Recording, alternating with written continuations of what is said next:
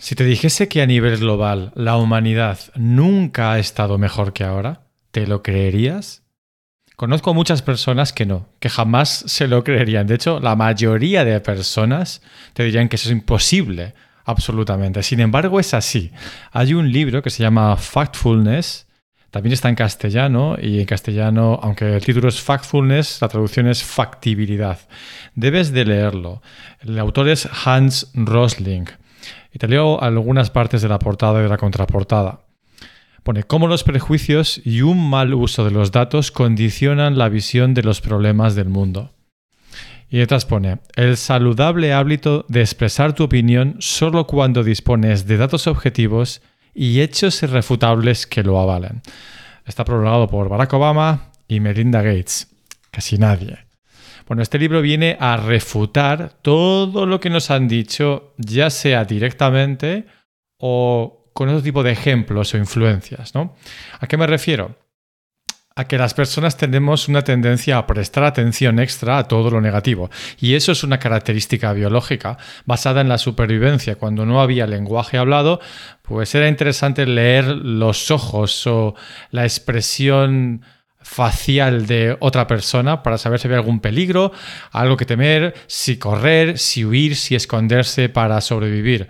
Eso evidentemente, bueno, pues ha continuado con nosotros y se explota misericordiamente.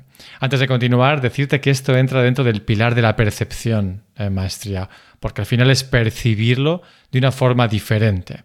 Bueno, este sesgo hacia lo negativo explica por qué la mayoría de los impactos que recibimos son negativos, porque los medios de comunicación se enfocan o directamente exageran en lo negativo.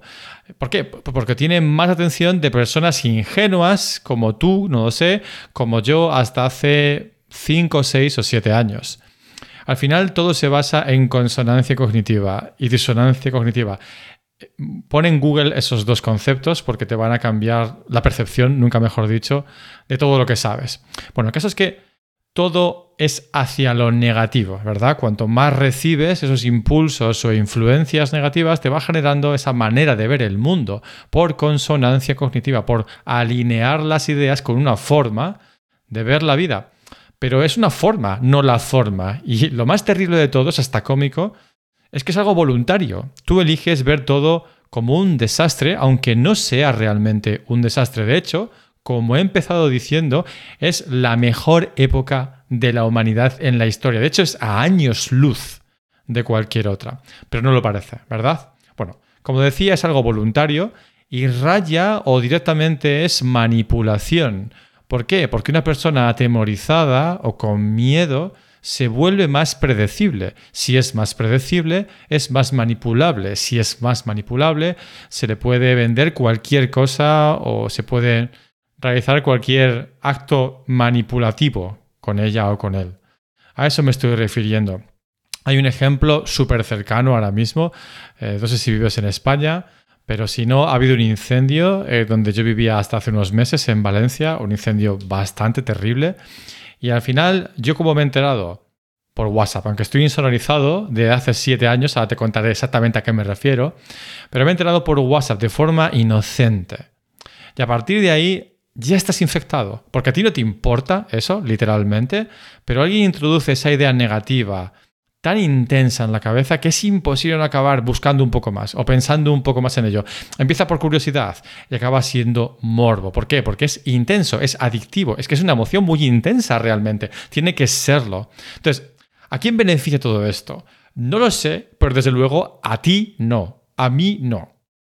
¿Qué hacer en estos casos? Em, ¿Se puede hacer algo realmente? Pues sí, te puedes olvidar como puedas de ese tipo de hechos o de ideas, porque no te dejan indiferente y no debe dejarte indiferente el sufrimiento humano o sufrimiento animal o cualquier hecho que haga que otra persona, colectivo, bueno, pues acabe sufriendo algún tipo de altercado, problema, circunstancia, somos humanos, estamos conectados, pero si no puedes hacer nada, y eso es lo importante, si no puedes hacer nada, no es importante para ti.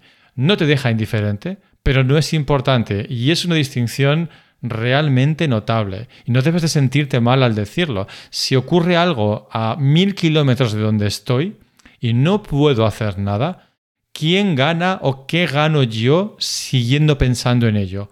Prestando atención, viendo la televisión, entrando a YouTube a ver vídeos y tragándome la publicidad, comentándolo con otras personas. Una vez más, ¿quién se beneficia? ¿Las víctimas? No. ¿Tú? No. ¿Quién se beneficia? Bueno, pues lo que yo hago es insonorizarme. A todo nivel. Por ejemplo, en Internet las páginas de noticias son muy apetecibles incluso para una persona como yo. Hace años que uso un bloqueador de páginas web, si quieres saber cuál es, se llama Cold Turkey. Funciona a las mil maravillas. Y al final yo no soy más fuerte ni más débil que nadie. He tenido que usar una herramienta externa para no acabar metido en toda esa amalgama de negatividad. Me funciona muy bien. No escucho la radio, no veo la televisión, solo la carta. Ahora uso Filming, por cierto, porque Netflix me da bastante asco. Y eh, eh, Filming está bastante guay. Es, bastante. Es como una versión un poco más pro de la mierda que ponen en Netflix. Pero eso es que yo me siento y elijo lo que quiero ver. No me siento y me trago lo que me echen, literalmente. No compro el periódico, eh, no frecuento compañías de ningún tipo que vayan a hablar de temas que no me interesen. Y sé que suena duro, pero no es duro. Tienes X años de tu vida y es estúpido pasarlo hablando con personas que no les importas una mierda o que no tienen ningún interés. Es decir, yo muestro el mayor desprecio hacia los temas que no me aportan nada. Hay que ser así de defensivo y no debes de sentirte mal por ello. Bueno, la idea principal creo que ha quedado clara. ¿Por qué debes insonorizarte? Porque debes de recuperar tu intención, tu identidad, tu independencia, todo ese espacio que ahora mismo es posible estés invirtiendo, haciendo el imbécil, prestando atención a sucesos que básicamente no significan nada para ti porque no puedes operar sobre ellos, solo sufrir, ¿no? Es, es la definición de estupidez.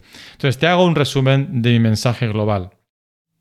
Todos tenemos un sesgo, una predisposición, una debilidad, llámalo como quieras, hacia lo negativo. Y la información negativa es como un virus. Una vez infectado, es complicado curarse. Y además, causa una visión del mundo que, una vez más, no corresponde con la realidad. ¿Qué pasa? Que se usa contra nosotros como un arma arrojadiza. ¿Para qué? Para manipularlos y someternos.